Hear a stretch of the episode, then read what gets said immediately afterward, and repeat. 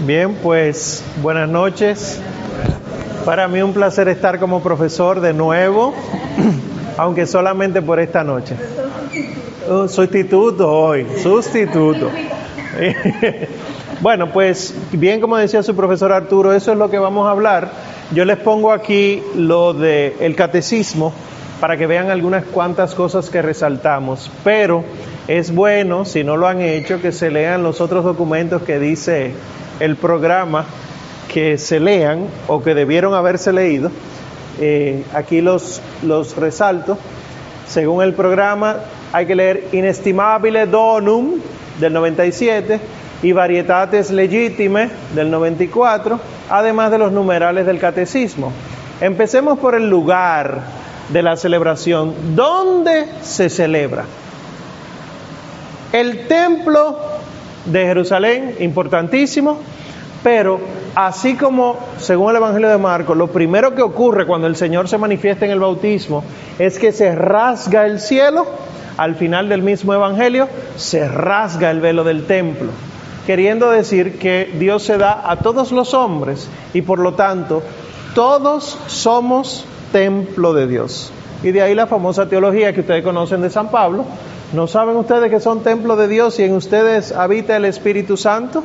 Pues el primer lugar, entre comillas, el primer lugar en el que se celebra la liturgia es en cada persona.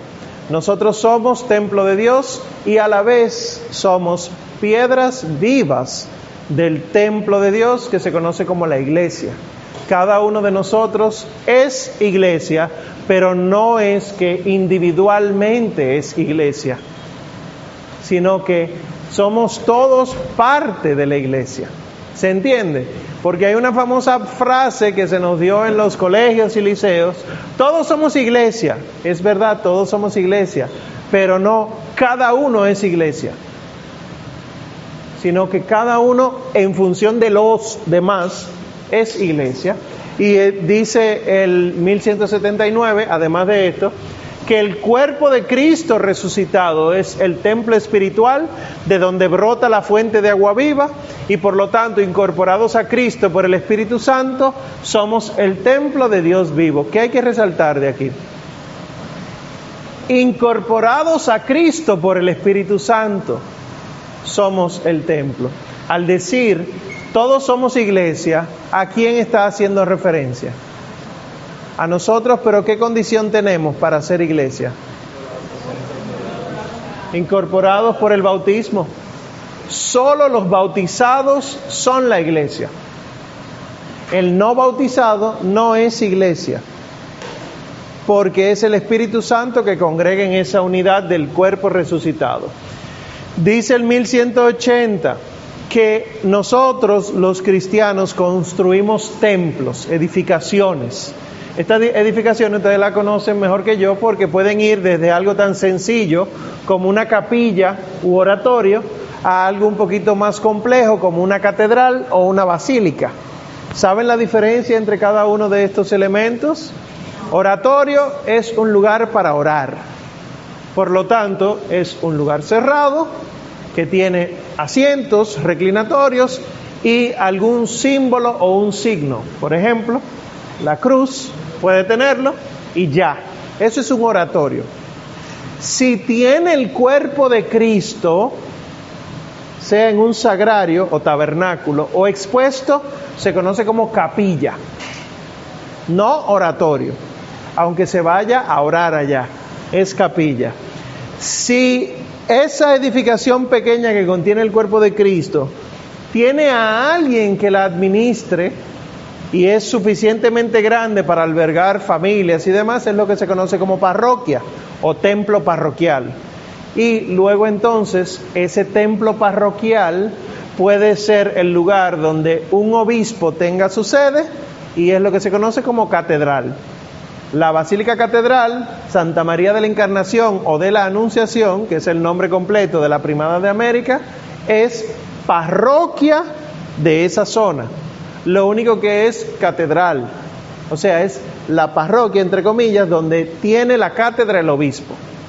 Si el templo es lo suficientemente grande por una devoción específica o por, eh, por cualidades de, que sea un santuario, o sea, de que la gente vaya por asuntos históricos o por asuntos de alguna aparición, alguna manifestación, entonces la iglesia lo conoce como basílica. Nosotros tenemos la particularidad de que en la Catedral Primada de América, como es la Primada de América, también es un lugar de peregrinación a nivel mundial y por lo tanto también es basílica. Y el nombre completo sería Basílica Catedral Santa María de la Encarnación o de la Anunciación Primada de América. Nosotros, eh, los dominicanos, creemos que la única basílica es la que tenemos en Higüey, a la basílica, voy para la basílica. Bueno, ya por antonomasia uno lo deja, pero sepan que basílica no es solo esa, porque esa basílica de Higüey también es catedral del obispo de la Alta Gracia. Coincide. En muchos lugares coincide, pero no necesariamente. Hay lugares donde hay una catedral y en, el, y en la misma diócesis también hay una basílica que no es catedral. Entendiendo esto, el catecismo dice que estas iglesias visibles, los templos, no son simples lugares de reunión, sino que significan, cuando ustedes vean el significar como verbo en el, magisterio de la iglesia, no quiere decir que tiene una definición del diccionario, sino lo que está diciendo es que representan como un signo significan, hacen un signo. ¿Está bien?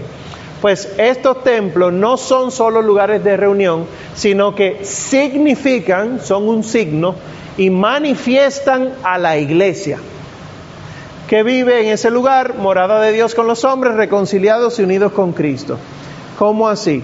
Algunos dicen, los que van más para adelante que Jesucristo, porque tienen esa ventaja, parece.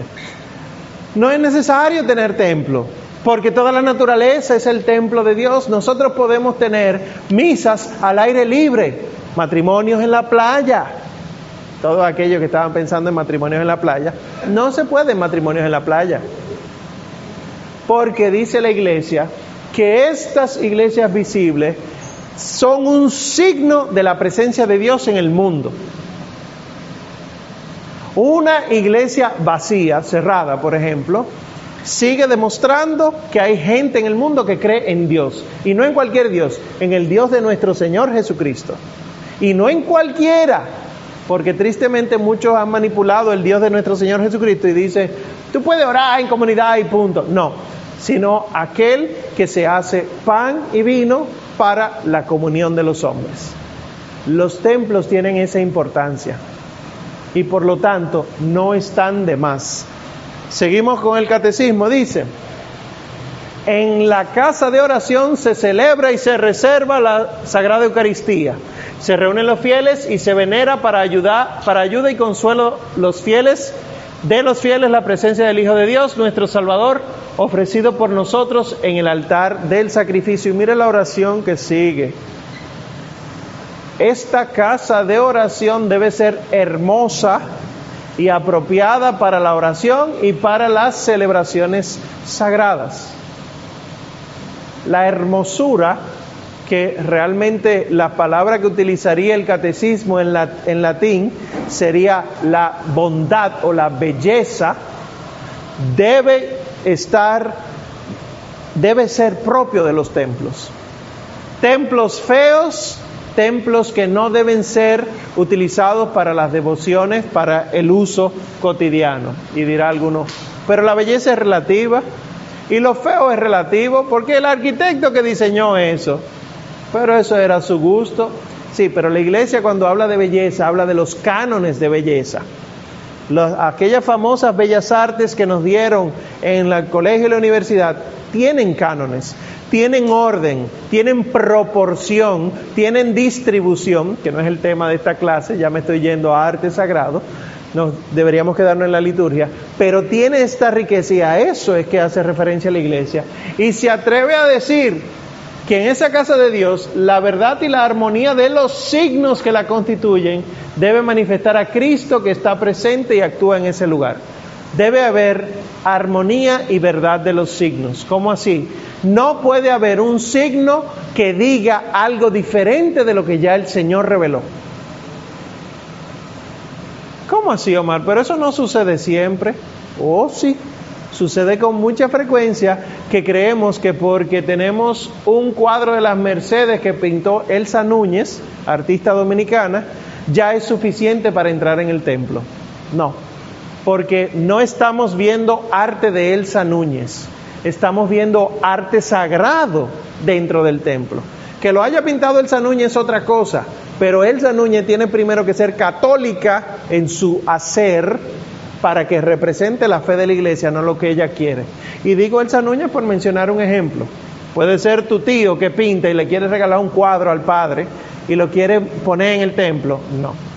Hay ciertas condiciones que deben reunirse, igual la, igual la arquitectura. Entonces lo primero que menciona el catecismo es el altar. Y miren lo que dice del altar, 1182. El altar de la nueva alianza es la cruz del Señor.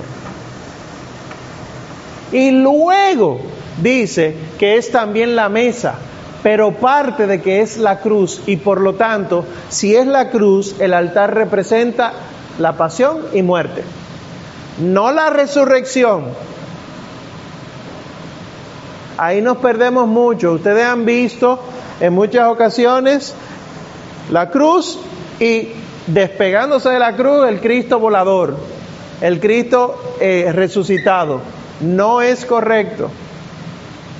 Porque la resurrección del Señor sí ocurrió, es cierto, pero estamos celebrando la resurrección de Cristo con la iglesia. Y la resurrección de la iglesia va a ser al final de los tiempos. ¿Se entiende? No, no se entiende. Como que no, repito. O abundo. No es correcto que haya, algunos le dicen un resucifijo en vez de crucifijo y un resucitado. Un resucifijo no existe, es un invento. El resucifijo no es correcto que esté porque nosotros predicamos a Cristo crucificado, dice San Pablo. Y por lo tanto, como dice el catecismo, el altar es la cruz del Señor. Lo que ocurre en el altar es pasión y muerte. Fíjense que nosotros lo comemos, nosotros no lo votamos, nosotros somos el sepulcro en el que el Señor entra, para que Él, que es la vida, muera nuestra muerte y nos haga con su vida resucitar con Él. Pero todavía yo sigo muerto, aunque en proceso de resurrección.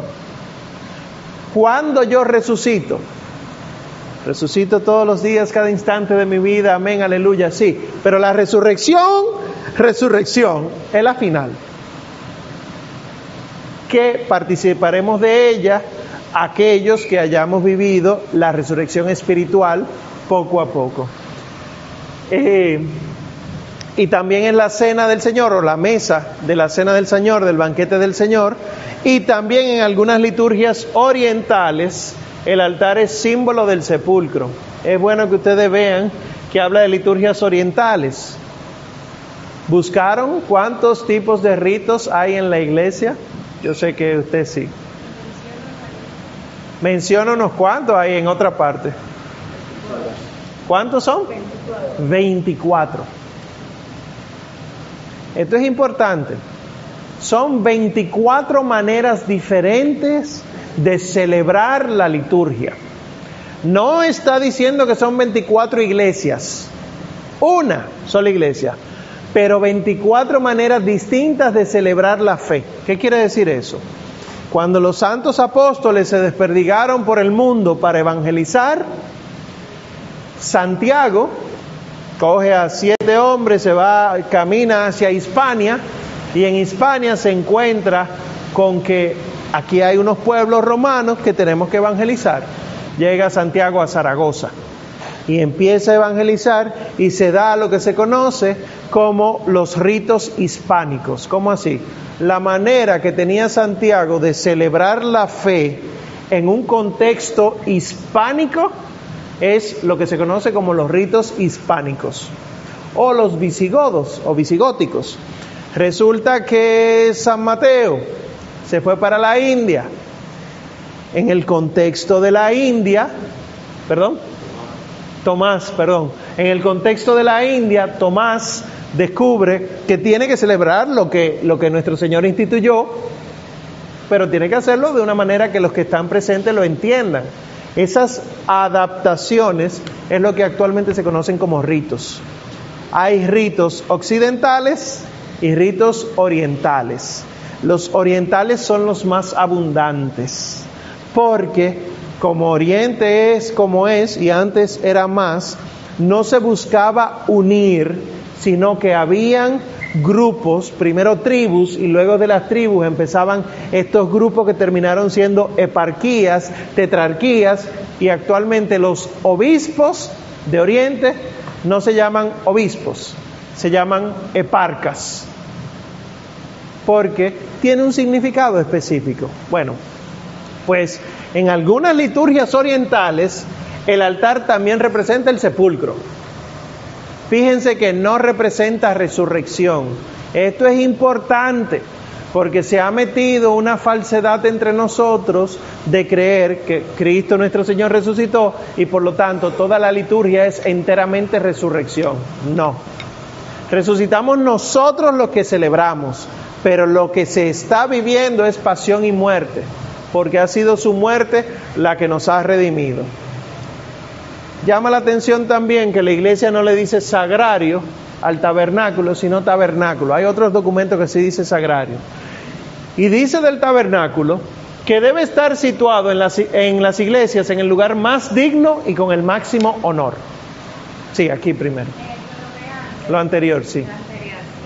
Eh, estoy confundida porque pensaba que era pasión, muerte, resurrección y ascensión al cielo, el, el sacrificio, la, la Eucaristía que incluso hay una parte de la liturgia como que celebramos eh, tu gloriosa ascensión al cielo, entonces para que por favor aclare o Sí, los textos, eso es una plegaria específica, los textos anuncian algo, pero fíjense que en la aclamación que se hace luego de la consagración es, anunciamos tu muerte y proclamamos tu resurrección.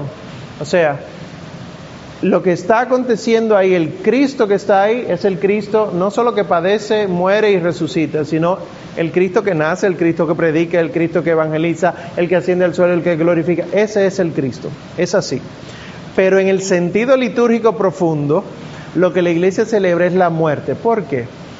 Porque en la Eucaristía, ¿eh? porque hay otros sacramentos que también tienen ciertas partes del, del plan de salvación ejecutándose. Porque la Eucaristía, ¿cuándo se instituye? En la última cena, jueves santo. ¿Y qué dice el Señor de sí? Que es la, la, narración de la institución y la consagración, son las palabras de Cristo. ¿Qué dice el Señor de sí cuando instituye la Eucaristía? Es mi cuerpo que será entregado, es mi sangre que será derramada. Él habla de que resucitará, pero no dice, y háganlo para que resuciten háganlo en conmemoración mía hasta que yo vuelva.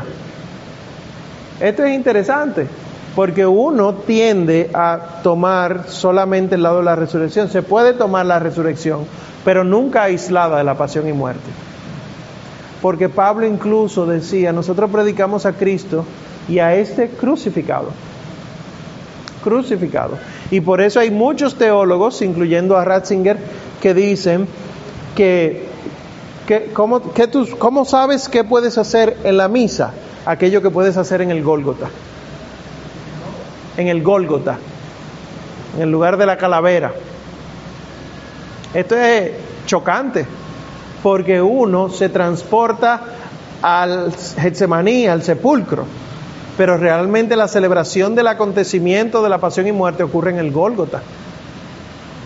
Y cuando el Señor termina su, la cena, que pasa y baja y luego sube al Getsemaní, esta pasión, la pasión como tal empieza en la cena, porque ya Él entrega su cuerpo y su sangre, para luego entonces entregar su cuerpo y su sangre.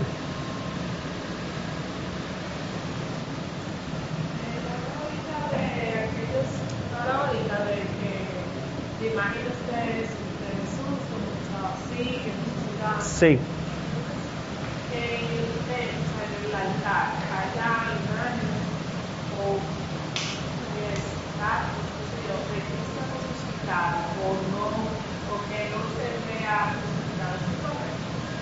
Que si puede haber imágenes de Cristo resucitado, claro que sí. Lo que no es correcto es tener la cruz con Cristo resucitado arriba. Porque es que eso no ocurrió. Además de que nos habla de un elemento, además de falso, eh, un elemento que nos hace olvidar la muerte. Hay eh, lugares donde está Cristo resucitado, pero si está despegando de la cruz, no es correcto. Digo esto porque dice, uno le llama la atención a uno, porque hay lugares, capillas por ejemplo, que no tienen a Cristo en ningún lugar, que lo que tienen es la Inmaculada Concepción. Por ejemplo, en Regina Angelorum tenemos la, la Inmaculada Concepción. Eh, en la capilla San Miguel tenemos a San Miguel Arcángel. No tenemos a Cristo. Ahora, ¿dónde exige la iglesia que haya un crucificado? Sobre el altar. Obligatorio. ¿Está bien?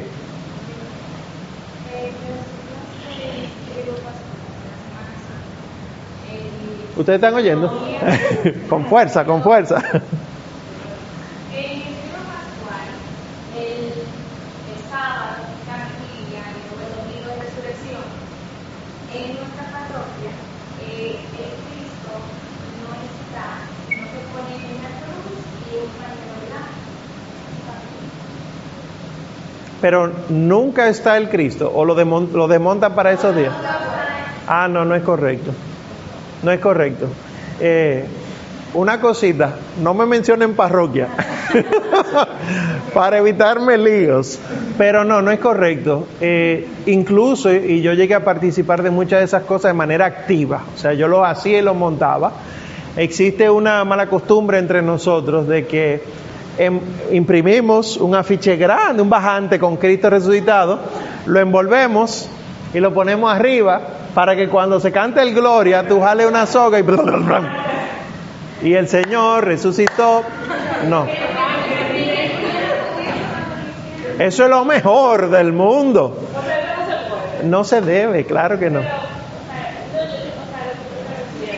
Voy a ahora decir todo eso. Sí.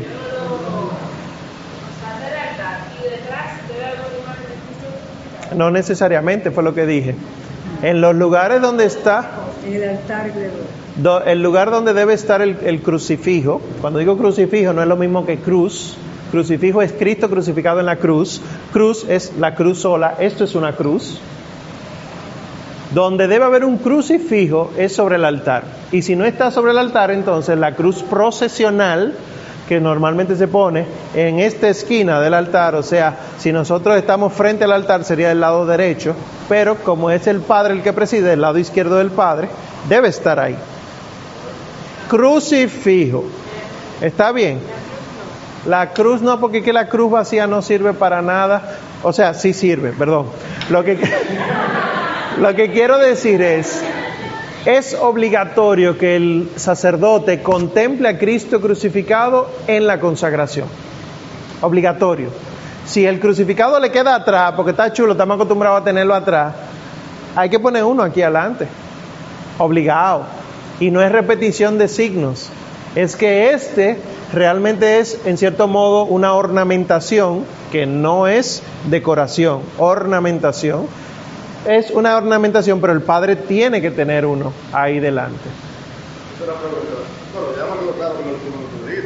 Sí. no está mal que en una parroquia, el de atrás. De atrás del padre. Ajá. Ese es el que está con el, Cristo- la cruz, pero el Cristo con los brazos No, no es correcto. El que tiene que ir obligatorio es el Cristo crucificado que está junto al altar. Sí. el. Sí. El atrás no hay problema que esté. No, es que no es correcto. O sea, puede estar resucitado, pero sin la cruz. El Señor no resucitó en la cruz. Ustedes lo saben eso, ¿verdad? O sea, Él hubo que bajarlo y, y etcétera. ¿Está bien? El brote es con la cruz eh, procesional. En varias ocasiones en mi parroquia, siempre veo como se la ponen como de frente al altar, como caminando para el altar. Es hacia el altar. Si este es el altar y aquí está el Padre, el crucifijo se pone en esta esquina mirando al centro del altar, porque el Padre tiene que mirarla. Lo, lo ideal es, pero ese no es el tema de hoy, ustedes están exagerando. Lo ideal es que la cruz procesional procesione. Punto. Se llama procesional porque entra en la procesión y sale en la procesión. No se queda. Pero tener una cruz procesional, tener también un crucifijo sobre el altar, muchas veces implica un gasto que probablemente la parroquia no tiene. Pero lo ideal es que haya ahí un crucifijo en el centro de cara al Padre, que es lo que yo les he puesto ahí, les explicaré esa imagen dentro de un momentito. la imagen y la tapadera. La imagen Y la tapadera. y la tapadera. No, porque en parroquia. Eh, No me digan parroquia, no me interesa. Yo me. Oye, en un lugar de la mancha. Bueno, ok. Eh, el sábado de o sea, sábado, sábado, tapan todas las imágenes.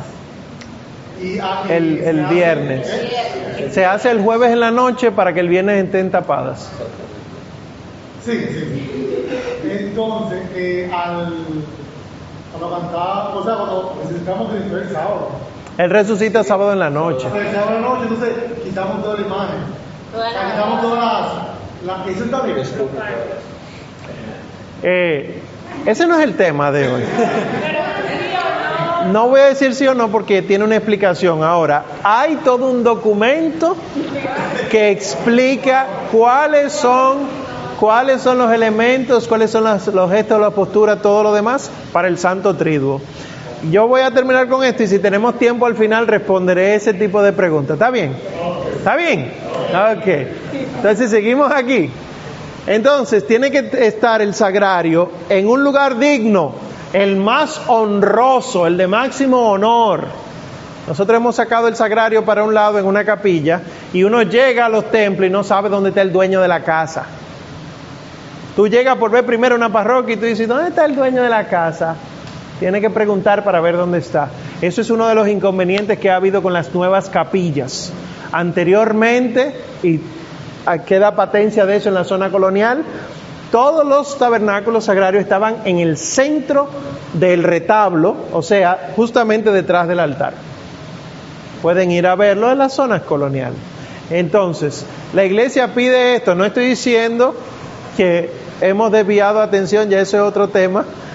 Pero si ya tenemos una capilla, no puede estar descuidada, tiene que estar en el lugar de máximo honor. ¿Por qué?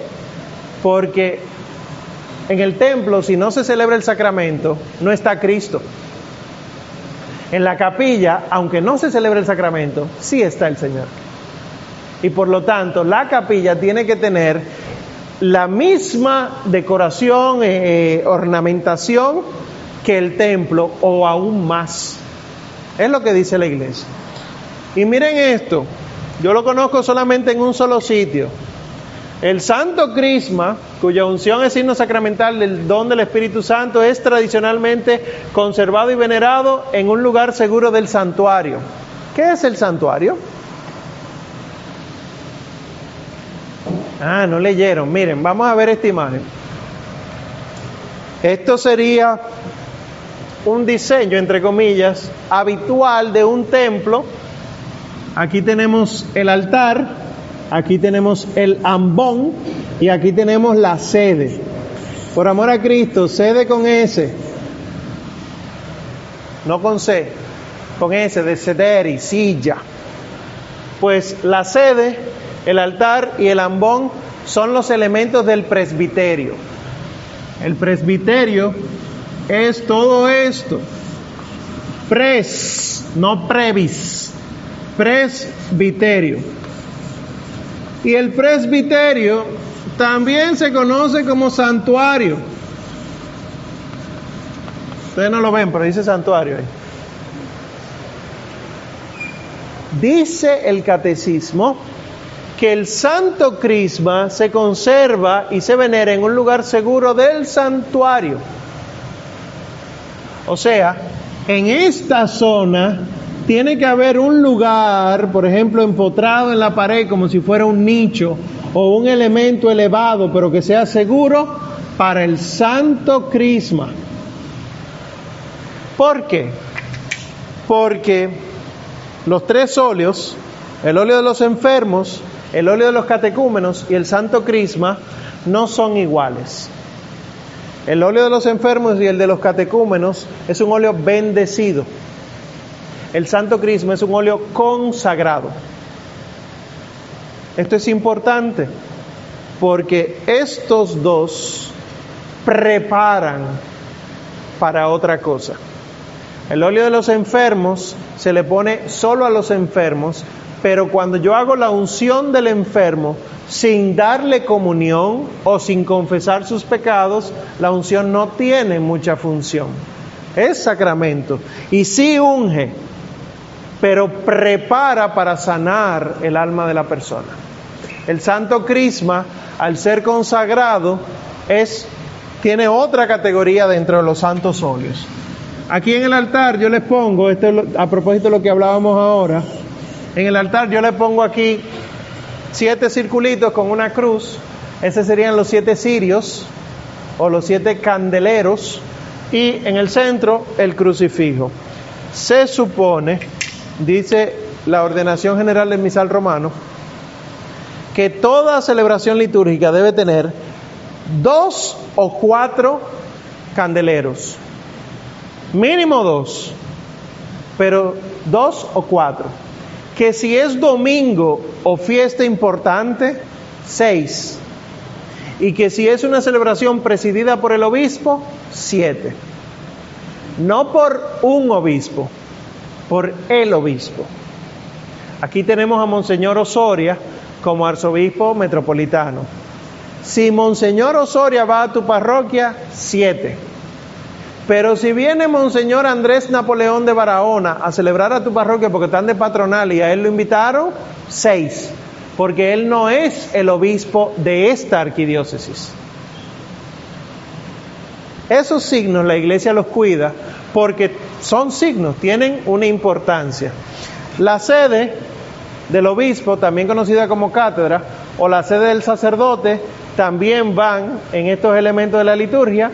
El ambón, miren, a- yo sé que aquí nadie dice el ambón, pero por si acaso, el ambón es el lugar para la palabra de Dios. Desde el ambón no se dan avisos. Desde el ambón lo que hace es leerse la palabra de Dios, dar la homilía, hacer el credo si es posible y también se pueden decir las oraciones de los fieles.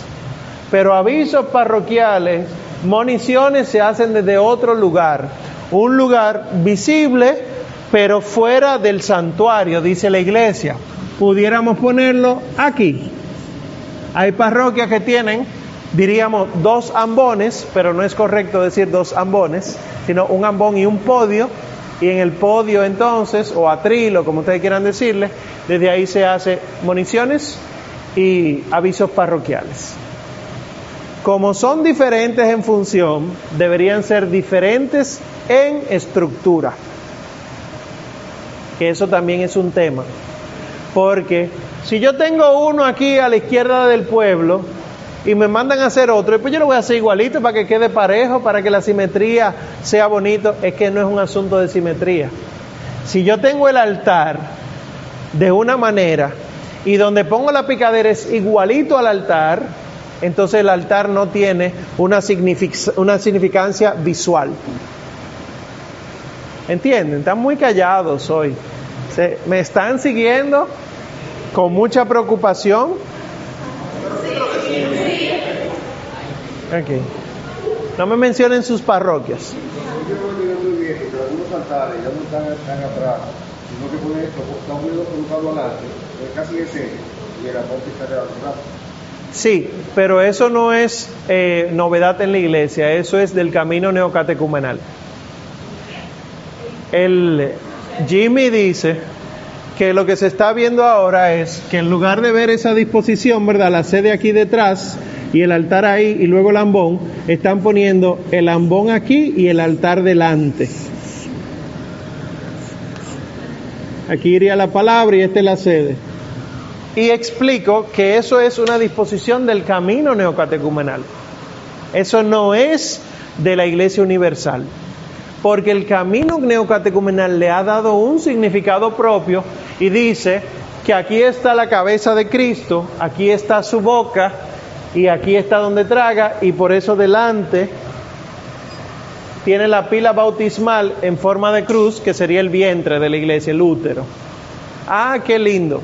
Pero eso no es lo que la iglesia siempre ha dicho. Entonces, estas disposiciones han traído conflicto porque como hay un solo lugar, un ambón, entonces desde ahí se hacen las municiones y los avisos. Y para poder leer yo lector, tengo que estar detrás del altar. Que detrás del altar se supone que no debe ir nadie. Pero bueno, esas son ya disposiciones que la iglesia en su debido momento ha ido aprobando poco a poco y solo para el camino, no para el resto de la iglesia. Sí. No. En el podio. Lo que no sea sagrado no se hace en el ambón. Porque el ambón es sagrado. Cuando termina la misa, que decimos hay un brindis después de la misa, ustedes no ponen el fruit punch en el altar, ¿verdad que no? Ni el queso y el jamón. No se le ocurre eso, pues tampoco los avisos ni las municiones se hacen desde el ambón. Es más o menos la imagen para que sepan diferenciar.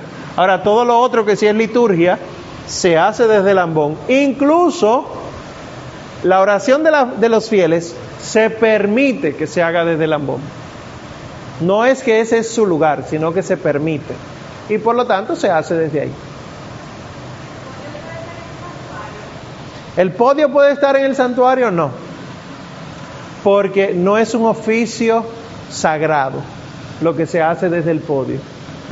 Esto trae conflicto también, porque resulta que si yo pongo el podio fuera del santuario o presbiterio, me queda muy bajito y la gente no lo ve. Entonces, por eso mismo, a los señores arquitectos todos presentes aquí, por eso mismo es que la iglesia dice que debe haber una arquitectura sagrada que no es levantamos las paredes con una puerta y un techo y empezamos a meter cosas, sino que tiene que tener formas y estructuras específicas con espacios específicos para las funciones específicas. Eso quiere decir que nuestros templos, bueno. La pregunta que tenía respecto eh, el límite físico, vamos a decir, del santuario, estaría, ¿hay algún límite físico o una distancia sí. de altar hacia adelante? Sí. Eh, él es arquitecto, pero eso le interesa tantas cosas. Yo voy ahora a proyectar una parte del, del, del curso que dimos de arte sagrado. Yo he puesto estas rayas, estos límites, realmente quise representar escalones. Lo que la iglesia normalmente hace para diferenciar el santuario del pueblo es la elevación. Entonces, suele poner tres escalones aquí. Tres, sinónimo de la Trinidad. O sea, una cosa es el pueblo y otro donde está Dios. Esto, por eso se llama santuario, esto sería el cielo y esto es la tierra. Y el cielo en la consagración se abre para darse para darnos a Cristo. Por eso también en el límite del santuario lo que encontramos son las barandas, las barandillas, que ustedes ven en la Catedral de Santo Domingo. Ustedes ven que hay unas barandas y una puertecita que se abre. Se supone que esa puerta se abre con la procesión de entrada y se cierra. Se supone que los lectores no están sentados en el, en el pueblo, sino que están sentados arriba en el santuario para que puedan leer y volver a sentarse en el santuario y no haya que entrar y salir. Y que en la comunión ni siquiera se abre, la comunión se te da desde ahí. O sea, Dios está extendiendo su mano para dar a Cristo al pueblo. Y por eso la comunión se recibe de rodillas, porque es el cielo que uno está recibiendo. Y solamente se abre para cuando los ministros van a salir nuevamente en procesión. Eso es toda una significación importantísima que yo puedo aprovechar ahora para proyectarle esta parte de arquitectura sagrada pero no lo voy a dar todo, ¿eh? Se van a quedar con deseos los arquitectos. Pero entonces el podio habría, habría un tema con, con que tuviera la misma altura del santuario. Sí. El podio no puede estar a la misma altura del santuario. Yo lo pondría, en caso de necesidad, en vez de tres escalones, dos o uno. Y sepan, sepan, que las municiones no son necesarias para la liturgia. No son necesarias. Nos estamos acostumbrando a ellas, pero no son necesarias. Hay misas sin municiones, no pasa nada, no se muere nadie. ¿Y cómo yo voy a saber qué lectura están leyendo? El lector dice, lectura de la primera carta del apóstol San Pedro. No hay que explicártelo antes. Bueno, pues miren, entonces, esto como les digo es una presentación que utilizamos en un curso que dimos de verano, que podemos repetir ahora una serie de elementos, pero bueno, a mí lo que me interesa es qué ocurría en el principio. Miren, eso después de, Constantino, no, para nada. Las primeras iglesias eran las que se, conocían como Domus Ecclesiae. Lo pondré aquí arriba. Domus, que significa casa en latín. Ecclesiae, esa es la A y la E junto. La iglesia casa o la iglesia doméstica. ¿Qué era? Los cristianos eran perseguidos y en la persecución ellos tenían que como quiera celebrar la Santa Misa, porque ese es el mandato del Señor. Las casas particulares ellos las habilitaron para que fueran iglesia. Y entonces encontramos este tipo de estructura, por ejemplo, ese se le atribuye a Tito Flavio Clemente y él murió en el 96 de nuestro Señor Jesucristo. Luego encima de eso se construyó una basílica y encima de eso una basílica del siglo XII. Por eso nosotros vemos estas estructuras que excavando se descubren tantas cosas debajo porque es que luego fue adquiriendo cierta importancia. En este plano, esta, esta planta que nosotros vemos de una catedral, que no es de aquí, nosotros vemos la siguiente estructura. Y esto pasaba, esto existía en la catedral nuestra. Vamos a ver si hacemos el tour pronto. ¿Qué era? Esto sería el santuario. Aquí estaría, el altar, aquí estaría la sede, aquí es donde se sienta el pueblo, este es el atrio exterior, este es el lugar del baptisterio donde se bautizaban. O sea, miren todo el espacio. Y entonces el pueblo se sentaba aquí y aquí iba el coro, la escola cantorum, en el medio. Ay, pero en el medio nadie ve. Eso nunca fue un problema hasta los otros días. Y entonces lo que sucedía era esto. Se supone que la iglesia tiene que hablarnos de la salvación. Y entonces, al tú entrar al atrio, era la vida sin gracia. Hay que bautizarte para que tengas gracia. Una vez bautizado, tú empiezas tu camino a la salvación y a través de la escuela cantorum, o sea, el, coro, se nos iba purificando el alma para poder acceder al santuario y comulgar.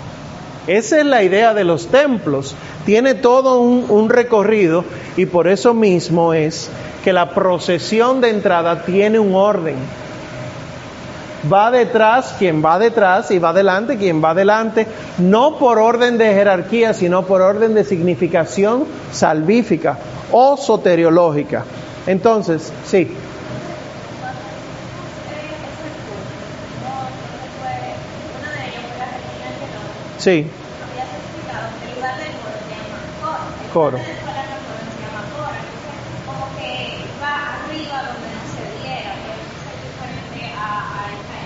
Esa imagen, el coro iba ahí, pero había que subir.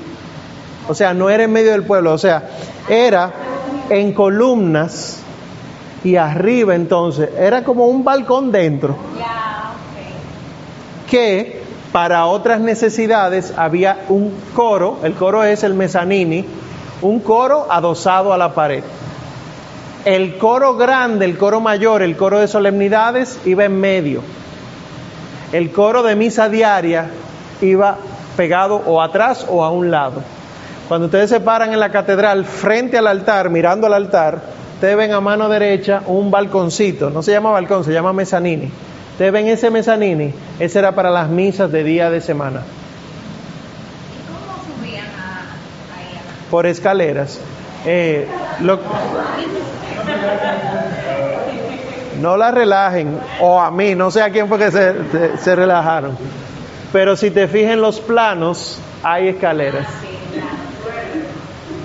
para acceder a ellas. Bueno, entonces, eh, nada de esto vamos a hablar porque no corresponde, el arca de Noé, cuestión de belleza. Sí,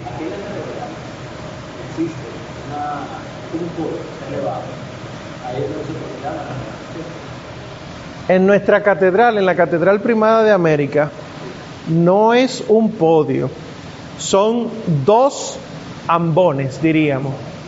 Porque cuando tú te paras frente a ellos son dos cosas elevadas que hay que subir por unas escaleras de madera. No sé si lo han visto. Vamos a hacer un tour. Es porque antes del Concilio Vaticano II, la primera lectura se proclamaba de un lado y el Evangelio se proclamaba del otro porque el Evangelio tiene más importancia que la primera lectura.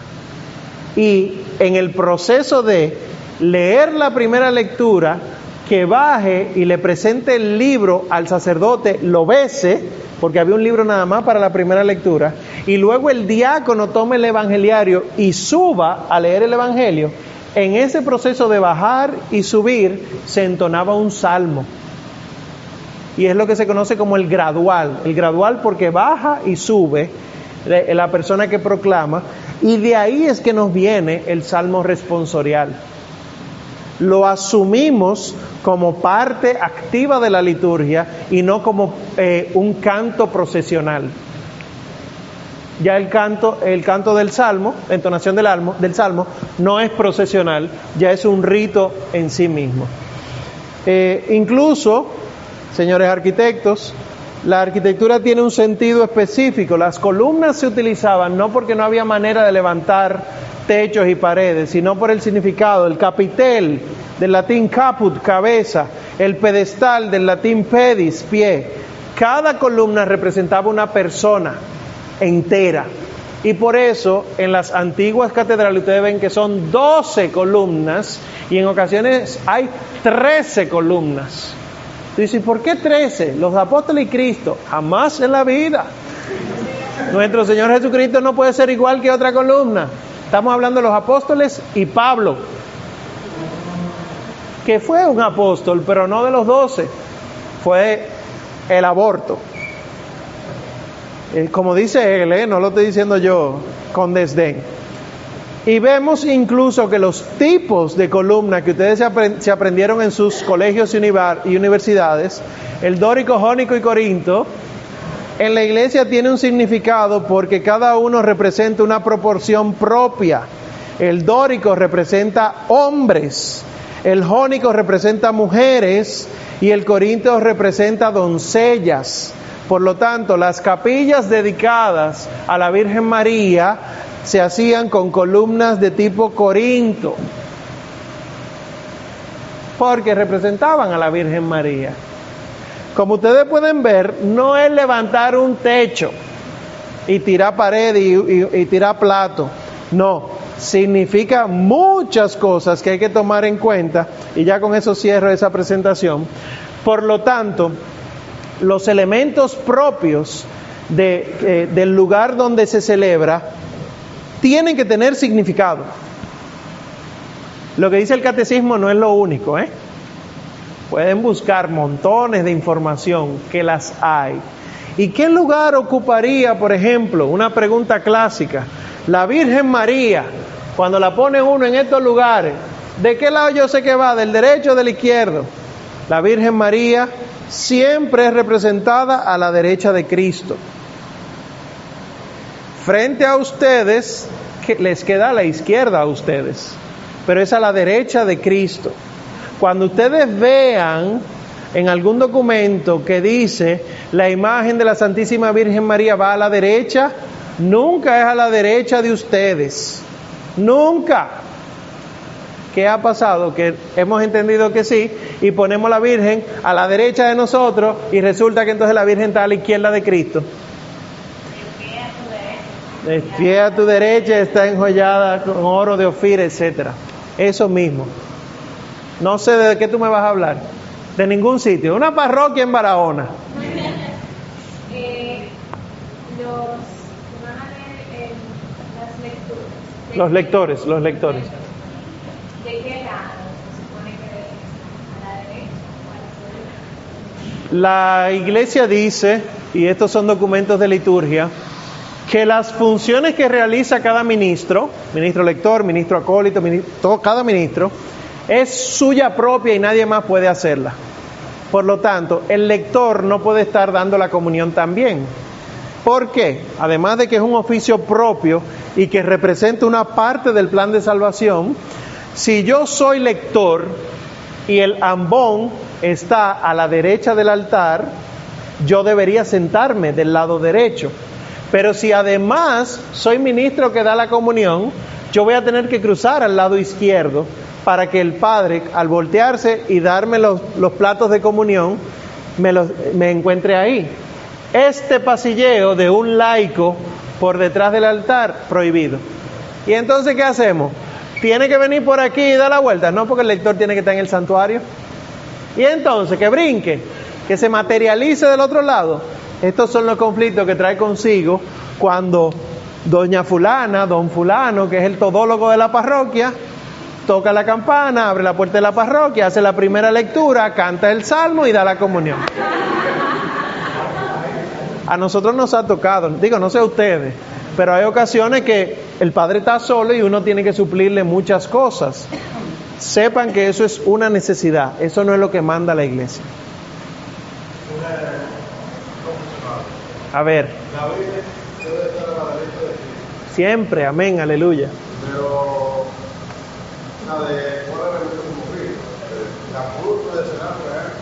No, la cruz procesional es procesional. Si nosotros tenemos a Cristo crucificado ahí, ahí, a la derecha de Cristo. Bien, entonces, eh, el doc- un documento que yo le... que uh, Sí, Francina, allá primero. Debajo, en el pueblo. Yo siempre me he notado, o sea, mal, que en muchas ocasiones los lectores abandonan su primer banco y se van a hacer otras opciones, porque la membresía no está mal, ¿verdad?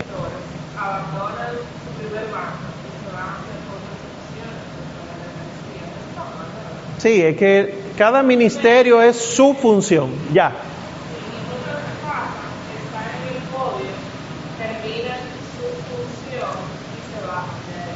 En el Sí.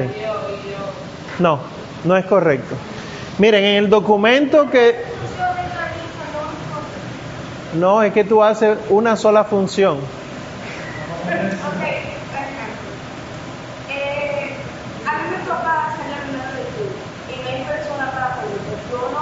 Ah, bueno, si no hay persona para colecta, ya eso es otra cosa. Pero se supone que como ustedes llegan 30 minutos antes de la celebración de la Santa Misa, y como se supone que hay un coordinador de la Santa Misa, todo está seteado para cuando empiece la Santa Misa. Se supone, entonces, si no hay, no hay, suplimos. Lo triste es que no hubiera. ¿Cómo llegamos al que no haya? Que no haya lectores, porque, por ejemplo, a mí me toca, ayudar al padre en el altar, pero no llegó la primera lectura, nunca llegó el lector. Bueno, eso es un caso de necesidad. Pero si está todo el mundo ahí, no me digan ustedes que no hay quien haga la colecta. O sea, nada más hay dos gente en la misa ese día. Bueno, que uno no se lo va a pedir a gente extraña. Por eso mismo es que hay que hacer todo un programa y demás. Última, última. Eso significa entonces que cuando los lectores ya salgan y lleguen, en el momento de la comunión, deben quedar sentados, se mueven a, a sus En el santuario. Si están en el santuario, se quedan en el santuario. Ahora hay que ver las disposiciones que haya tenido el párroco, porque aunque le corresponde en el santuario, quizá al padre, al padre no le interesa que estén ahí, y hay una especie de ritual de esa parroquia, que es que, por ejemplo, uno lo ve con mucha frecuencia, están sentados en el pueblo, suben los tres lectores al mismo tiempo, hacen la reverencia juntos, se queda uno detrás de otro en lo que terminan de leer todo y cuando terminan los tres, bajan y hacen la reverencia juntos. Son disposiciones de esa parroquia. Pero realmente la iglesia no dice eso. Eso es parroquial. Tú puedes encontrar otro tipo de disposición en otra parroquia. Lo ideal es que todo ministerio litúrgico esté en el santuario.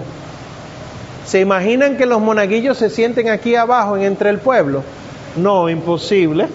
Ah, pues lo mismo estamos diciendo. ¿Se imaginan que los lectores se sienten entre el pueblo? Es eso lo que estoy tratando de decir. Miren, sigo, sigo. En el documento Inestimabile Donum, que está en, en su programa, habla de las funciones de los laicos en el servicio de la, de la liturgia y cuál es su papel con respecto de los ministros ordenados. Y dice, aclarando en un primer momento, que el sacerdocio ministerial no es mayor que el sacerdocio común de los fieles, sino que está en función del sacerdocio común. O sea, existen sacerdotes ministeriales, curas ordenados, porque los fieles necesitan ese servicio, pero si tiene un servicio exclusivo. Un fiel, por ser sacerdote por el bautismo, no le toca consagrar. Esto es importante porque en muchas ocasiones hay quienes creemos que sí y que podemos estar en el mismo lugar que está el Padre. Y tú ves que el Padre, el Padre está celebrando la Santa Misa. Imagínense que este es el altar.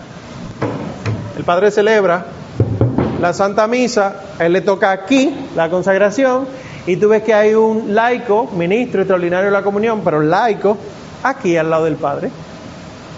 No, señor.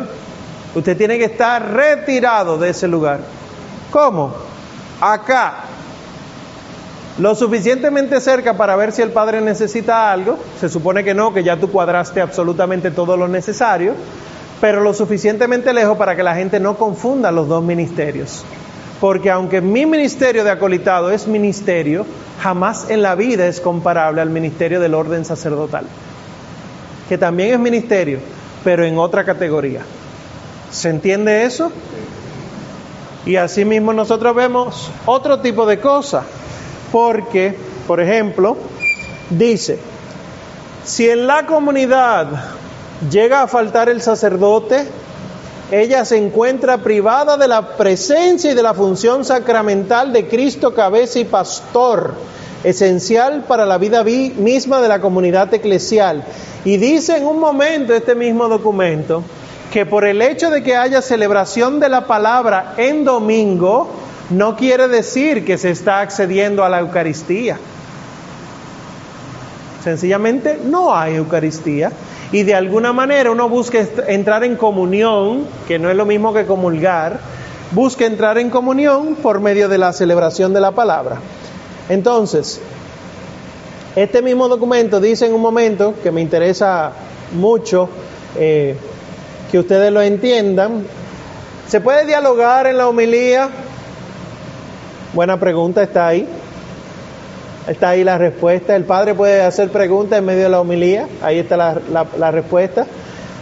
Eh, se pueden hacer oraciones. Nosotros podemos oraciones, hacer las oraciones con el padre. Miren lo que dice este numeral.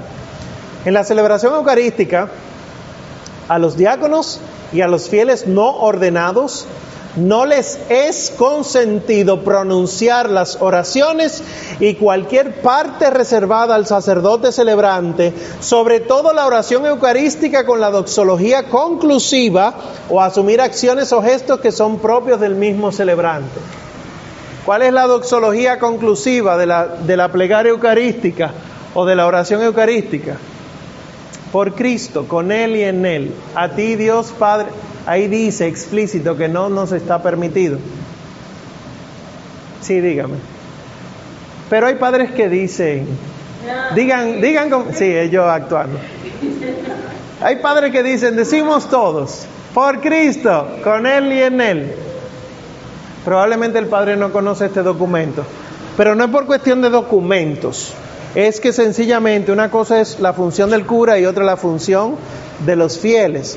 Y dice incluso, para evitar confusiones entre la liturgia sacramental presidida por un cura, un clérigo, o un diácono con otros actos animados o guiados por fieles no ordenados, es necesario que para estos últimos se adopten formulaciones claramente diferentes.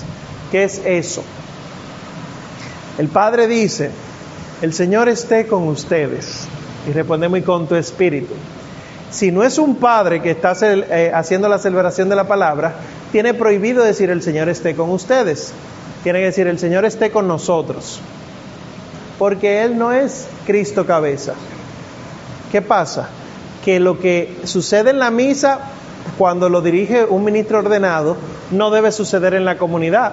Por ejemplo, lectura del Evangelio según San Mateo y hacemos todito en la comunidad. Gloria a ti, Señor Jesús.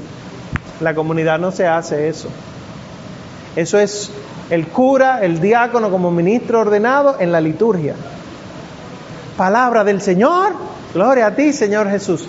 No se hace en la comunidad porque trae confusión de roles.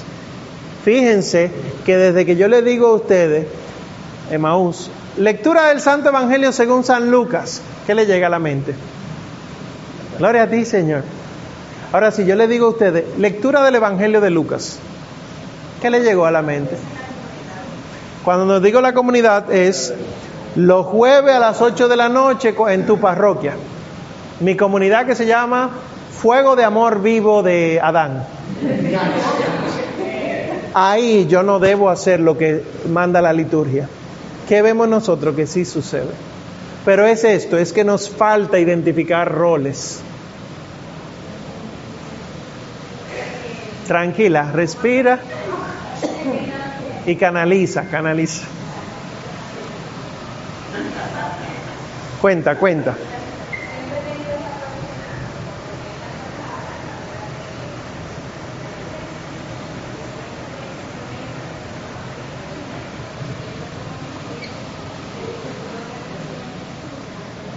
En la misa, claro.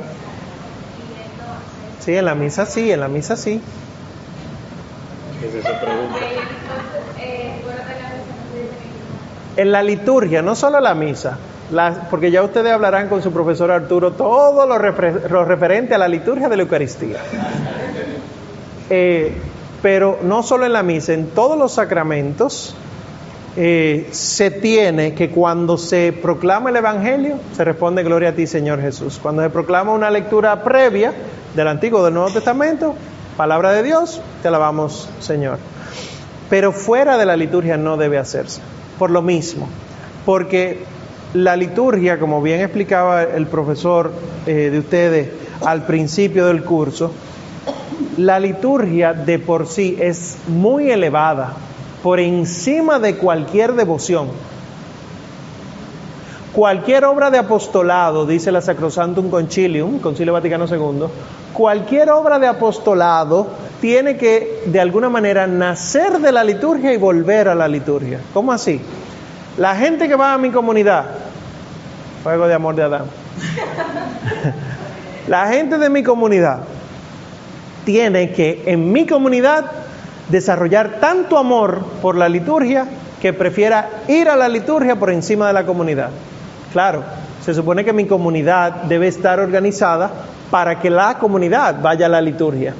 Que no haya que decidir comunidad o liturgia. Si hay que decidir, miren, liturgia siempre, misa, sacramento, siempre. Porque eso es lo que le da el sentido al mundo y, a la salvación. Entonces, en comunidad, yo tengo una lectura bíblica, la leí. Amén. Amén. de Dios. No. No se muere nadie si no lo dicen. Pero si se dice palabra de Dios, no palabra del Señor, la palabra Señor la proclama, pero palabra de Dios, No. No, no se debe. ¿Cuál es la manera, cuál es la manera adecuada para terminar una lectura en comunidad? Sepan que ustedes no están proclamando la palabra de Dios en comunidad, ustedes están leyendo. ¿Cuál es la diferencia? Que no es la salvación ocurriendo en ese momento, que es, déjenme dejar eso, no es la salva, no es la salvación ocurriendo en ese momento, solo en la liturgia la salvación ocurre en ese momento, fuera de la liturgia no ocurre en ese momento.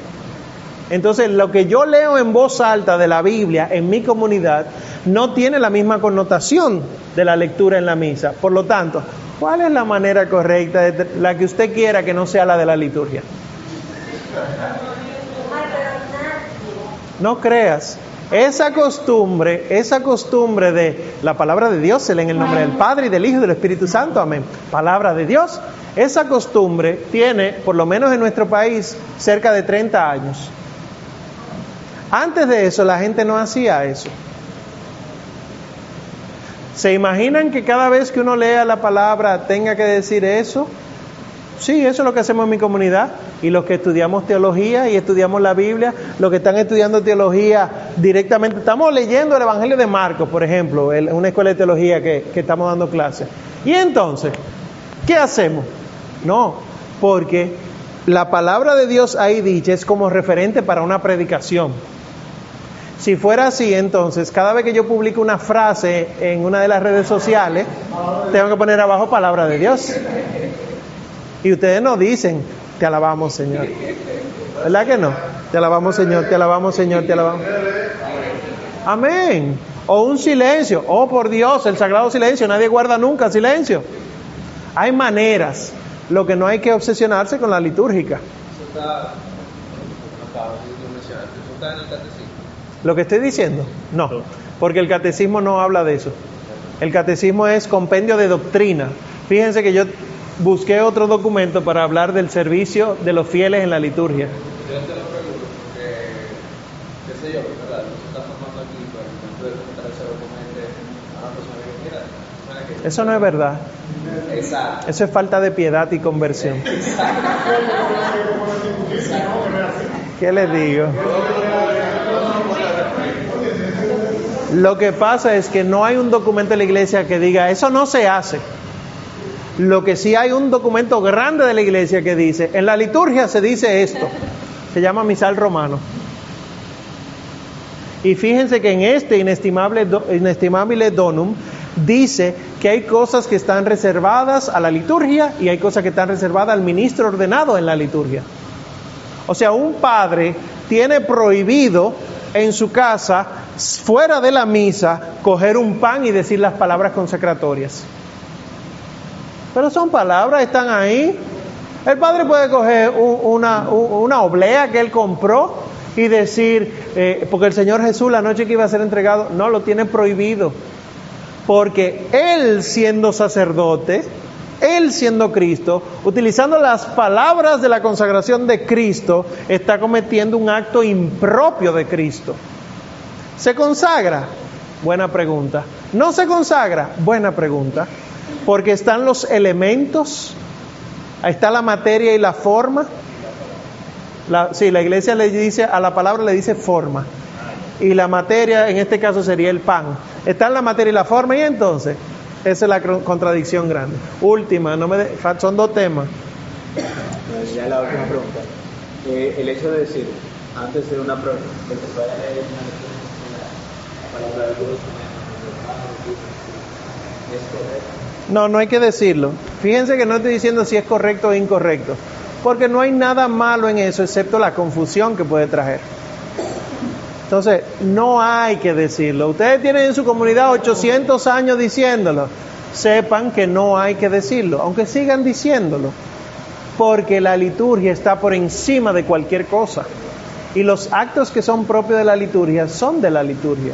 Por ejemplo, a que a ninguno de ustedes en su comunidad se le ocurre cantar, Señor, ten piedad, porque es un canto exclusivo de la liturgia. Si usted en su comunidad va a cantar algo para pedirle perdón a Dios, canta otra cosa que no sea un Señor, ten piedad.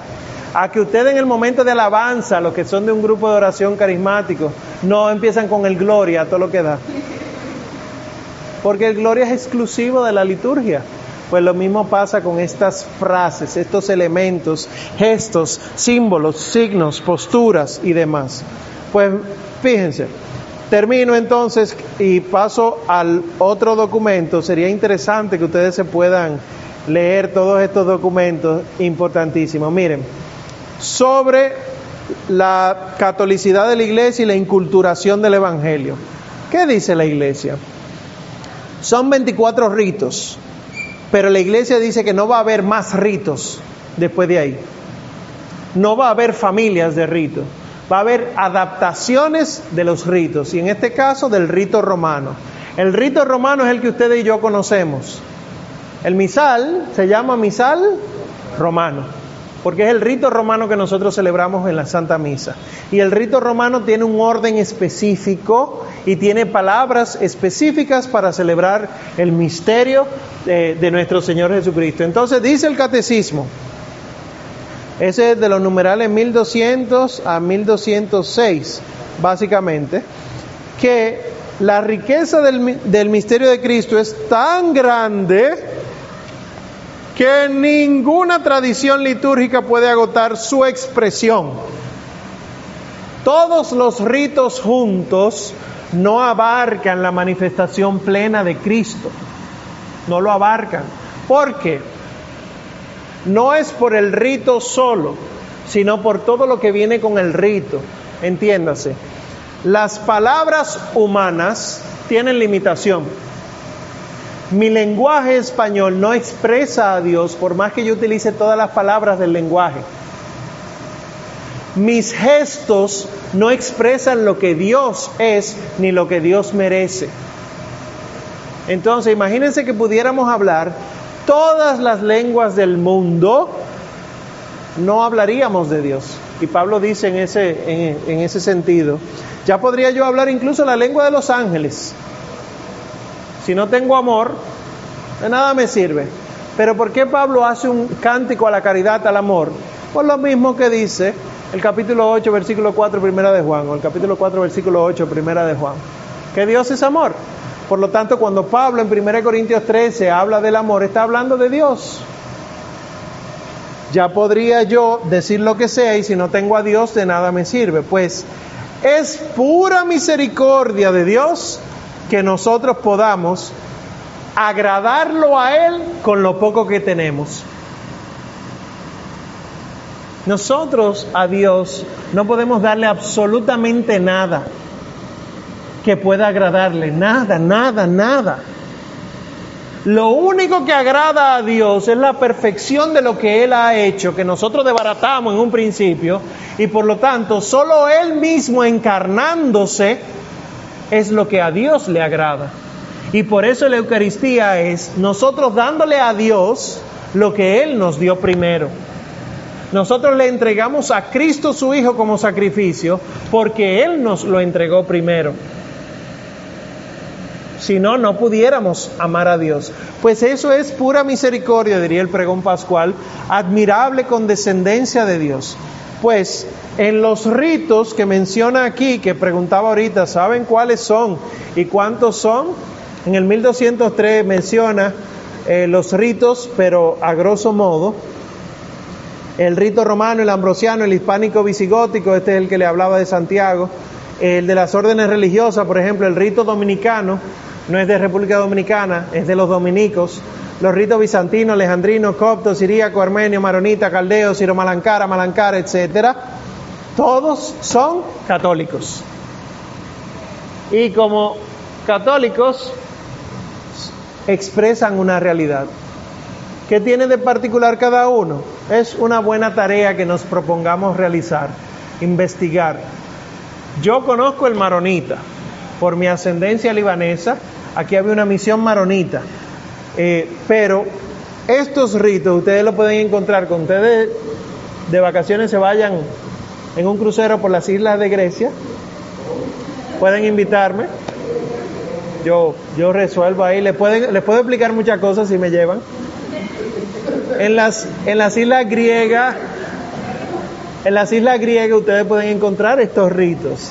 En Rusia, en toda Palestina, en Palestina usted no encuentra solo el rito romano. Encuentra ritos orientales como el copto y el siríaco.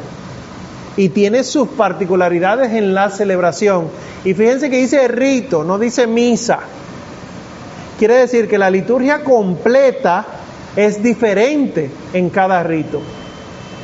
Y el romano tiene una particularidad y es que además de las adaptaciones, tiene dos formas, la forma extraordinaria y la forma ordinaria. La forma del Concilio Vaticano II, que es la ordinaria, y la forma de, Trento o Tridentina, que es la extraordinaria. De la. No, aquí no están in- incluidos los ritos de la Iglesia Ortodoxa porque la Iglesia Ortodoxa no es la Iglesia Católica. La Iglesia Ortodoxa es la separación del año 1054 de ellos con respecto de nosotros. Hubo quienes se fueron con ellos y luego de un tiempo pidieron volver a la iglesia y es lo que se conocen como iglesias de la unión o de la unio en latín. Ellos vienen con toda su cultura, ritual litúrgica me refiero, con la cultura litúrgica y vuelven al seno de la iglesia, tienen sus particularidades. En casos más recientes, pero no se conoce como un rito aparte, como una familia de ritos, sino como un, ordinariato, están los anglicanos.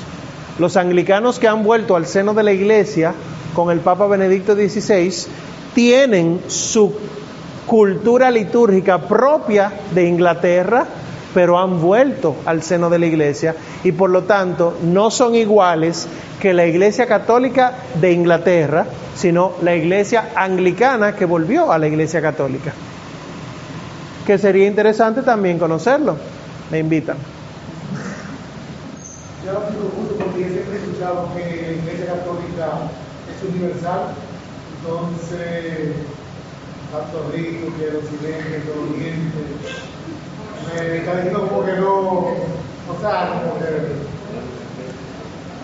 ¿Qué es lo interesante del universo? Que tú encuentras diferentes idiomas, diferentes culturas, diferente de todo. ¿Qué es lo interesante de la universalidad de la iglesia? Que no es uniformidad rígida, sino que es un solo Dios, un solo bautismo, una sola fe, pero diversidad de dones y de carismas. Eso es la palabra católicos. Eso es lo que quiere decir universal. No es solamente, estamos en todas partes como una multinacional. No estamos en todas partes solamente, sino que somos la iglesia católica. Estamos en todas partes hablando el idioma de cada uno en la cultura de cada uno. Sí, no importa el rito, es la misma fe y la misma fe implica una serie de doctrinas, como por ejemplo, doctrinas con respecto de la unidad de la iglesia. Uno de los signos que habla de la unidad de la iglesia es la obediencia al Papa. Otro de los signos es la celebración de la liturgia. Entonces, los ritos orientales, en obediencia al Papa, celebran la liturgia de una manera particular, en un modo particular, pero en esencia es lo mismo. Celebrar la salvación nuestra. Obvio, sí.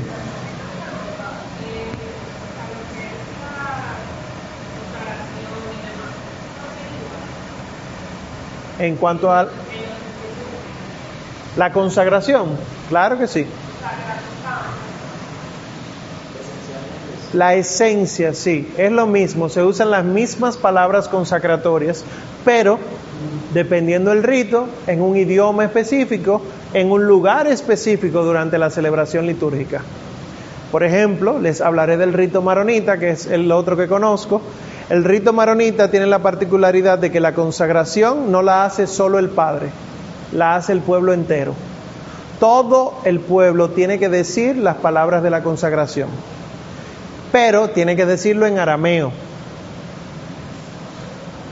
Las veces que participé en la celebración de la misa en rito maronita, el padre proyectaba la, fonética.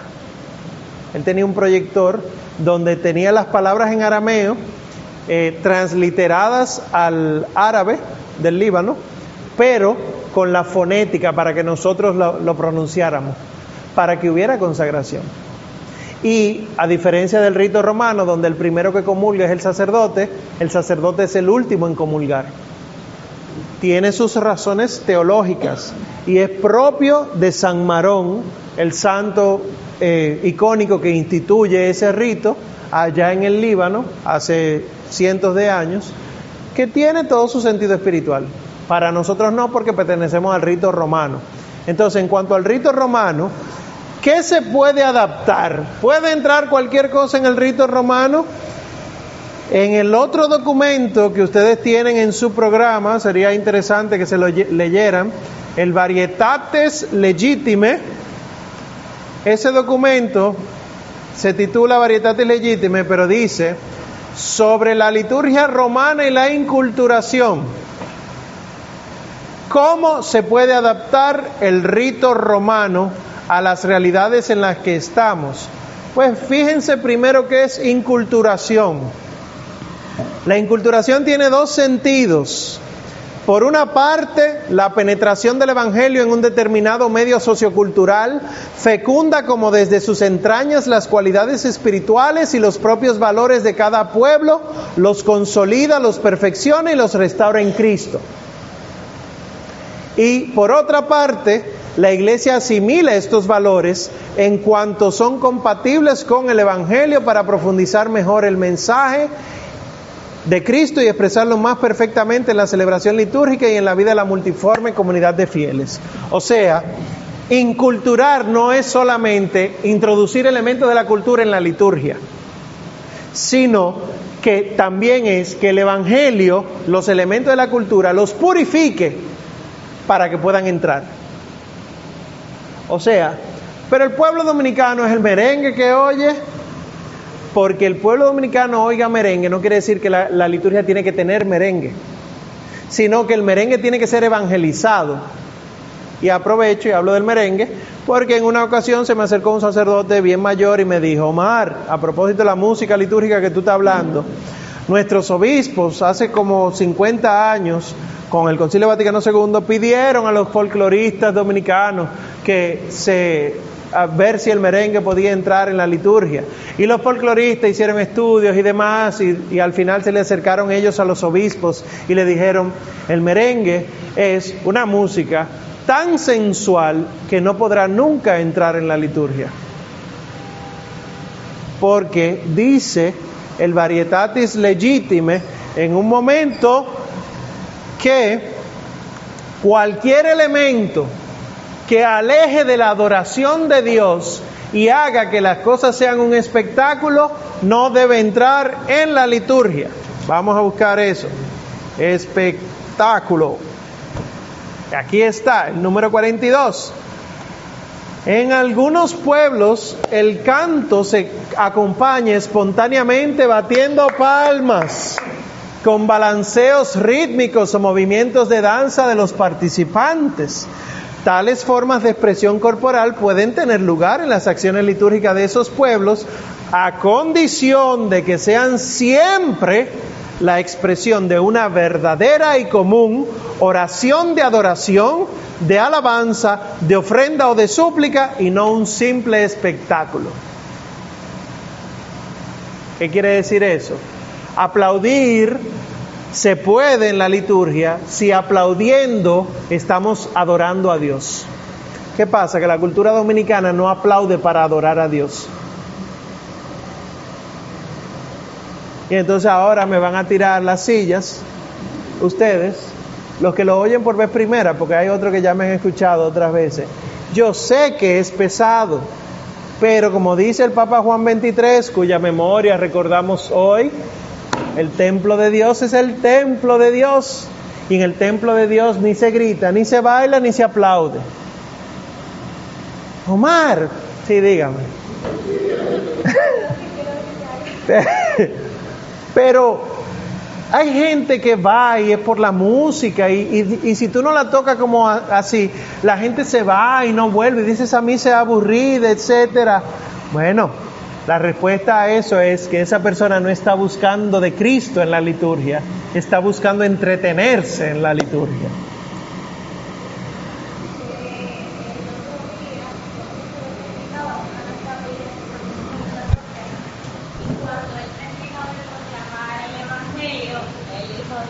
Un aplauso. Un aplauso a la palabra de Dios. Sí.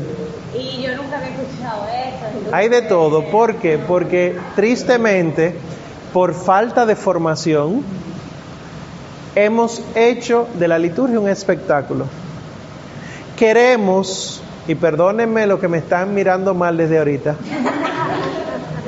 queremos que la gente se entretenga y no le estamos llevando a la gente a Dios.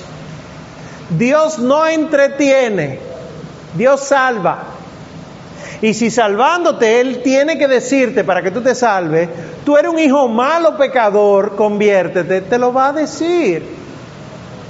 Dios no está para aplaudirnos, Dios está para salvarnos, ese es su deseo.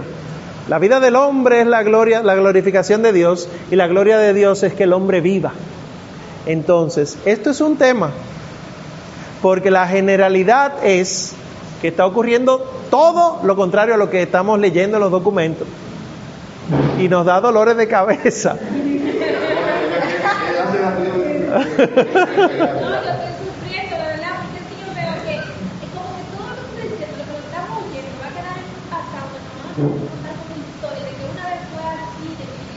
Por eso, claro, pero por eso mismo que yo les digo ustedes, léanse los documentos. Porque yo sé que yo los expongo de una manera muy peculiar. Pero léanse los documentos para que vean que no son interpretaciones personales mías, sino que está en los documentos y que de hecho nadie tiene ningún poder para cambiar lo que es voluntad de Cristo. Nadie. Estaban aplaudiendo y bailando los apóstoles en la última cena. Un aplauso a la Eucaristía. Es un momento, aquellos que han vivido una cena de Pascua judía, es un momento tan solemne que no está permitido ni siquiera pararse de la mesa.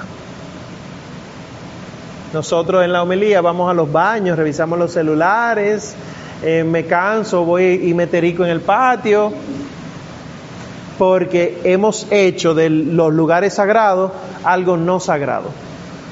Bien, y una mano por acá, ¿dónde fue la mano? Allá atrás. Tranquilo, tranquilo. No, yo te hice una pregunta en el sentido de, de la gracia, usted no no no En un caso así, que uno como laico puede hacer con perdón? O sea, uno puede corregirse con el perdón. Sí, eh, el Código de Derecho Canónico dice que nosotros, los bautizados, al ser bautizados, adquirimos derechos. Lo dice. Si quieren otro día pudiéramos hablar, digo, el, profesor Arturo, pudieran hablar ustedes con él sobre derecho canónico. Dice que es uno de sus derechos eh, eh, vivir adecuadamente la liturgia. Y por lo tanto, ustedes tienen, los laicos tienen, no solamente el derecho, sino hasta el deber de corregir a sus pastores. Ahora, cuidado, porque por el hecho de que hablemos hoy lo que hemos hablado, no quiere decir que ustedes han estudiado lo suficiente para fundamentar sus argumentos. Porque no es un pleito lo que vamos a echar. Nunca en la vida usted va a echar un pleito con un pastor. Usted lo que va es a profundizar usted en la fe y a enseñarle a su pastor que puede estar equivocado. Pero no para usted ganar el pleito, sino para que todos vivamos adecuadamente una celebración litúrgica. Y realmente hay laicos actualmente que se están formando para denunciar los abusos litúrgicos y se están denunciando en nuestro país. No crean que es un asunto, eso ocurre nada más en España y en Roma, no. Aquí en este país se están denunciando los abusos litúrgicos, pero que estamos tan empapados de abusos litúrgicos que nosotros a veces creemos que es normal, no nos damos cuenta y vemos que eh, cumpleañeros, cumpleañeros y cumpleañeras, matrimonios, aniversarios, 15 años, eso está prohibido. Y menos en el templo. Hay un documento de la iglesia que explica cuál es el uso que debe dársele al templo cuando no hay liturgia. Yo no puedo hacer un concierto eh, en un templo a lo loco. Hay condiciones específicas. ¿Por qué? Porque si yo soy capaz de hacer un concierto en el templo y montar una tarima, ¿qué hace que ese templo sea sagrado después? De hecho, existe profanación. Y dice la iglesia que un lugar profanado no puede luego volverse a usar para celebraciones sagradas, sino que hay que hacer no solo un acto de desagravio, sino consagrarlo. Y realmente, claro, eh, lean, lean, pero realmente escandaliza un poco, porque estamos manga por hombro en todo, empezando por nosotros. 11 de octubre es hoy. 11 de octubre se convoca el Vaticano II, hace 61 años, 62 años, y 11 de octubre se edita, se publica ese catecismo que ustedes tienen en la mano, hace 20 y pico de años, y ahora que lo estamos poniendo en la mano, este grupito. ¿Dónde están nuestras comunidades, nuestras parroquias? ¿Dónde están? Es eso. Es que, ya yéndonos al plano espiritual, es que Satanás se ha encargado de dividirnos. Y lo estamos dejando. Les recuerdo, no es para echar un pleito en su comunidad que usted está apre- aprendiendo esto.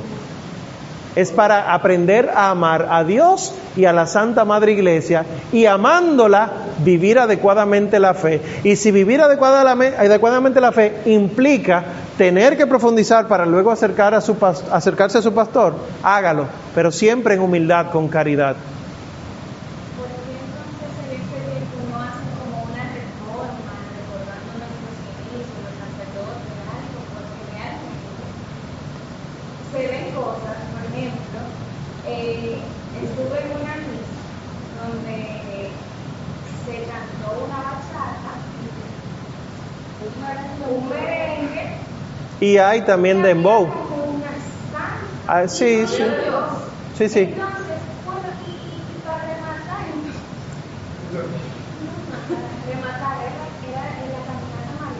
Sí, sí, te creo y te entiendo. Sí, y yo me sentí un poco extraña, porque yo quería mantener el respeto, pero no me gustaba, y ahora que yo me siento mal, que, Dios mío, o sea, cómo van a los niños que se están encontrando. Mira, no hay que hacer una reforma. La palabra no sería reforma, pero no hay que hacer nada porque nosotros somos los que estamos fallando. Estamos en el año nacional de la Eucaristía. El país, ¿verdad? La nación está en el año nacional de la Eucaristía. ¿Cuántas charlas, a cuántas tú has ido sobre la Eucaristía? Tú por tu cuenta.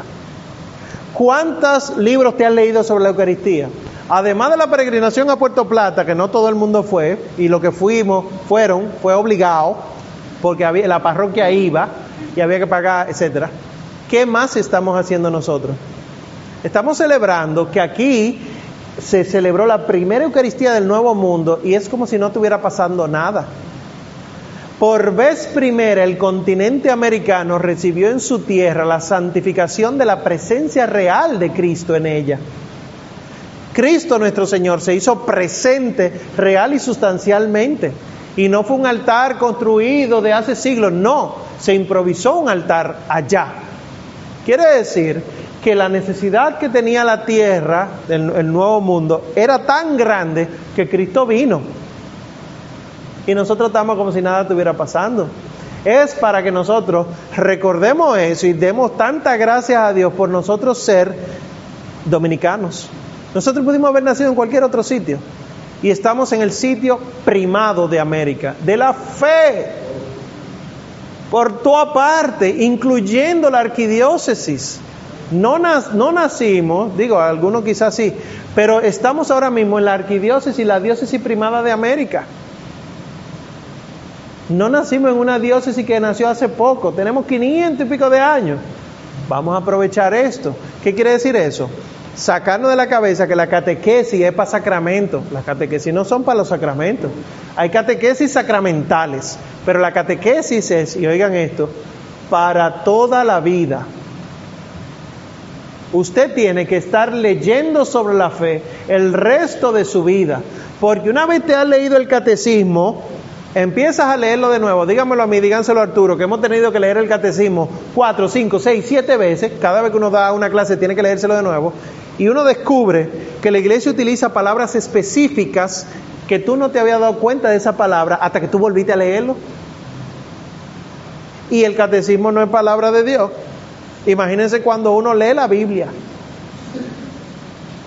Entonces, ¿qué tenemos nosotros que hacer? Andar con Biblia y catecismo abajo el brazo todo el tiempo para leerlo, para leerlo, leyéndolo, investigando, porque es que absolutamente todo en la iglesia tiene una razón de ser y una explicación.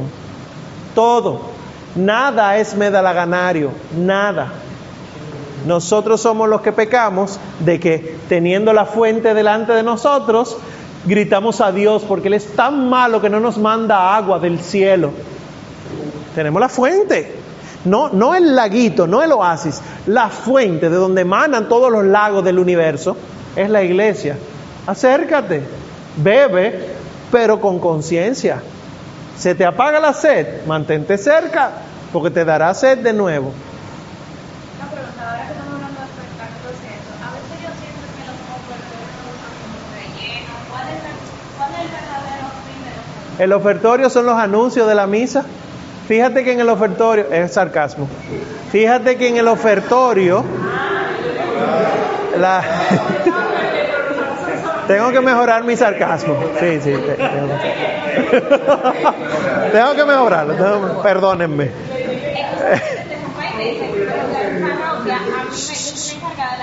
Ay, vamos a hacerlo diferente, vamos a un ofertorio, vamos a llevar el dinosaurio, el pan y el vino, las luces, y yo, ok. Nada de eso. El otro día me dijeron, vamos a hacer un rosario antes de y yo, ¿qué? Vamos a rosario antes de que comience la misa, como forma de preparación. ¿Qué es eso de un rosario dentro de la misa? Porque estamos en el mes del rosario. O sea, como que hay cosas que queremos entrar en la misa como que la misa no es suficiente. Entonces, es. no, no entiendo. Y, y entonces, como que en ese sentido, honestamente, no, no entiendo ya el ofertorio, porque veo que cuando se hace es como hacer algo diferente. Sí, los anuncios, eso fue lo que quise decir. O sea, en el ofertorio la gente empieza a hablar, o sea, ya por fin terminó la primera parte. Uf, vamos a hablar, vamos a dialogar, lo que yo saco el dinero. Mira, la vez pasada yo de muy poco. ¿eh? El break, un coffee break. Y la gente empieza a traer cosas que no se presentan. Que la vela, que la sandalia, que el suape, que la escoba, que la bandera. O sea, se empiezan a traer disparates que no son dones, porque hay que devolvérselo a la persona luego. Eso está prohibido. Prohibido. Estamos en el mes del rosario. No presente un rosario. ¿Para quién? Para Dios. ¿Qué va a hacer Él con el rosario? Rezarlo. Dios va a rezar el rosario. Es para Dios los dones, no, son- no es para nosotros. Entonces, como quiera hay que devolverlo. Ya el- su profesor Arturo hablará de todo eso en la Santa Misa. Pero con lo que quiero concluir, porque ya hay que terminar, nos falta formación. Mucha. Primero allá atrás y después Francina y última allá. Ay, Dios mío. Le va a dar un yello.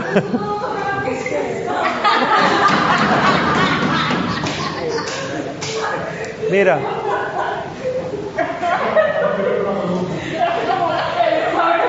Hay un documento que sería bueno que lo busquen, que aquí espero que todos se lo vayan a leer. Se llama Instrucción General del Misal Romano.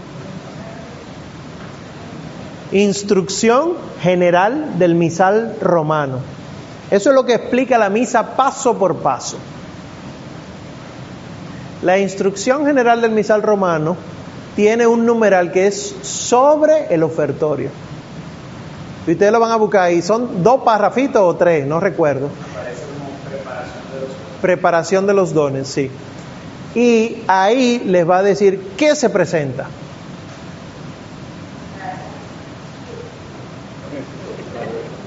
Pero lean con, con juicio. O sea, porque tú dices, y ya, sí, ya. ¿Cómo va? Pero después nos van a dar golpe la doña si no presentamos. No, es que es Dios. Está bien. Pan y vino y otros dones, dice la iglesia, que se vayan a presentar, se vayan a dar a la iglesia o a los pobres. Y primero el pan y el vino, hago esa salvedad, ¿eh?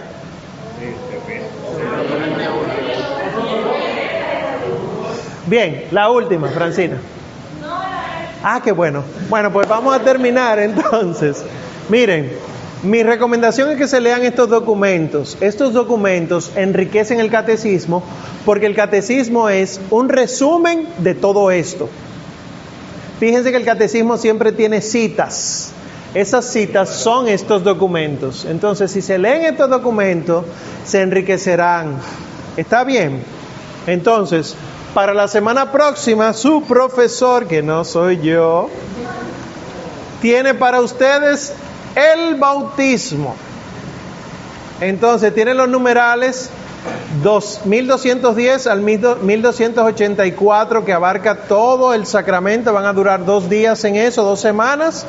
Y también esto que ustedes ven aquí por vez primera, prenotanda, es la explicación de cada libro de, los ritos. La prenotanda del bautismo de niños es la explicación del bautismo paso por paso.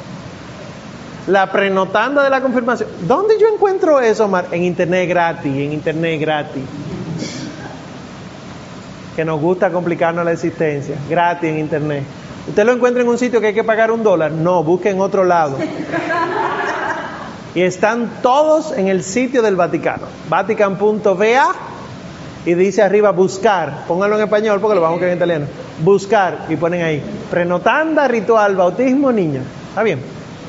Bueno, ¿algún aviso, profe? Pues vamos a concluir la noche de hoy dando gracias a Dios por su misericordia. Gracias por su atención y su paciencia.